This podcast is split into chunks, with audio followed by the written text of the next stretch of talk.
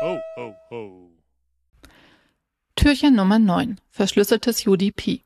DTLS, SRTP und Quick.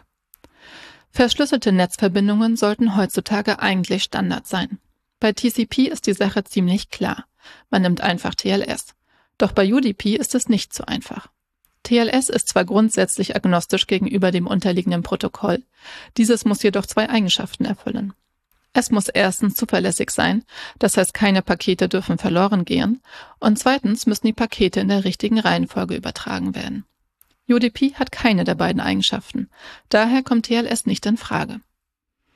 Als Alternative bietet sich DTLS an, das Datagram Transport Layer Security Protocol.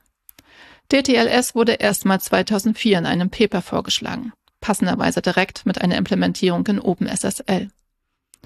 DTLS Version 1.0 wurde 2006 in RFC 4347 standardisiert 2012 folgte mit RFC 6347 die Version 1.2.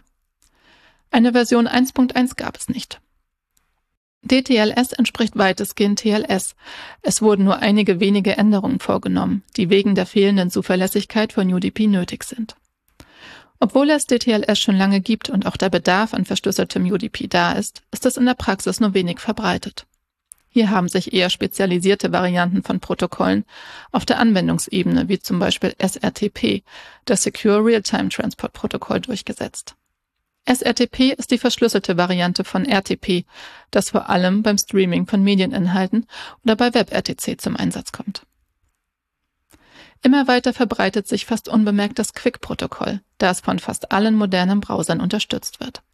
Ursprünglich von Google entwickelt, jetzt in RFC 9000 von der Internet Engineering Task Force, kurz IETF, standardisiert, soll es als Ersatz für TCP dienen und einige Unzulänglichkeiten wie beispielsweise das Head-of-Line-Blocking beheben, um eine bessere Performance zu erzielen.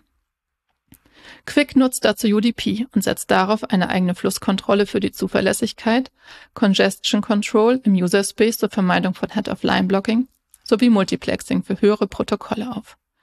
Zur Verschlüsselung setzt Quick auf TLS, da es trotz UDP Zuverlässigkeit und die richtige Reihenfolge der Pakete garantieren kann.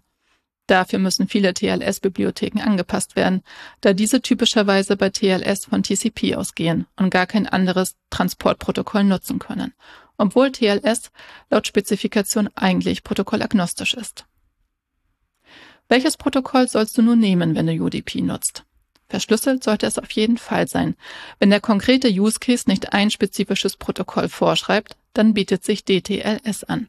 Denn obwohl es nur wenig verbreitet ist, unterstützen es fast alle populären SSL-Bibliotheken.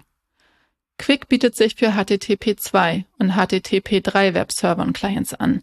Diese programmiert man aber in der Regel eher nicht selbst. Ansonsten kannst du mit diesen Kenntnissen über Quick natürlich auch schön auf der nächsten Nerdparty angeben.